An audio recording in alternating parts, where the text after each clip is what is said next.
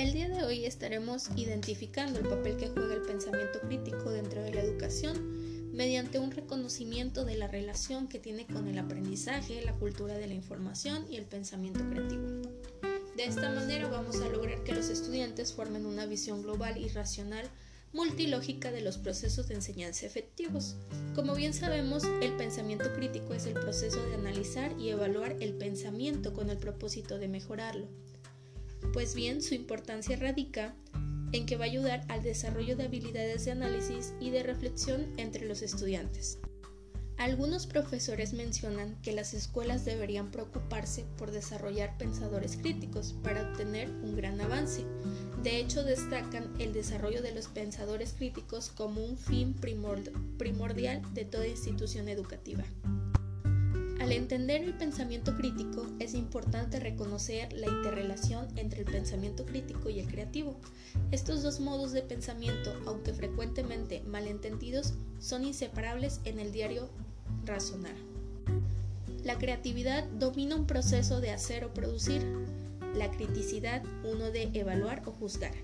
La mente, al pensar bien, debe simultáneamente tanto producir como evaluar, tanto generar como juzgar los productos que constituye. El pensamiento profundo requiere de la imaginación y la disciplina intelectual pues también la cultura de la información es de creciente preocupación para los educadores, ya que implica una constelación de habilidades ligadas tanto a la educación como al pensamiento crítico, sin competencia alguna en la cultura de la información. Los estudiantes no pueden convertirse en personas educadas porque no sabrán cuál información aceptar y cuál rechazar. Es el pensamiento crítico el que provee las herramientas para evaluar la información. El pensamiento dirige al hombre hacia el conocimiento. Puede ver, oír, leer y aprender lo que desee, y tanto cuanto desee. Nunca sabrá nada de ello excepto por aquello sobre lo cual haya reflexionado, sobre aquello que por haberlo pensado lo ha hecho propiedad de su propia mente. La clave de la conexión entre el aprendizaje y el pensamiento crítico es la siguiente. La única capacidad que podemos usar para aprender es el pensamiento humano. Si pensamos bien mientras aprendemos, aprendemos bien.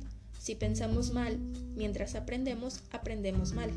Aprender lo esencial de un contenido, digamos de una disciplina académica, equivale a pensar hacia el interior de la misma disciplina. Sin que el pensamiento crítico guíe el proceso de aprendizaje, el aprendizaje por memorización se convierte en el recurso primario donde los estudiantes olvidan aproximadamente a la misma razón con la que aprenden y raramente, si es el caso, interiorizan ideas de poder. Después de saber esto, podemos concluir que el pensamiento crítico se está volviendo cada vez más importante debido a cuatro tendencias. Cambio acelerado, aumento en complejidades, intensificación de la interdependencia e incremento del peligro. En un mundo repleto de miedo e inseguridad, las muchedumbres siguen sin pensar a líderes que tendenciosamente dividen al mundo en el bien contra el mal y usan la fuerza y la violencia para hacer cumplir sus puntos de vista. Diariamente nos enfrentamos con un exceso de información y mucha desinformación ha sido artificiosamente envuelta para servir a grupos con intereses personales y no al cuidado en particular o al bien común.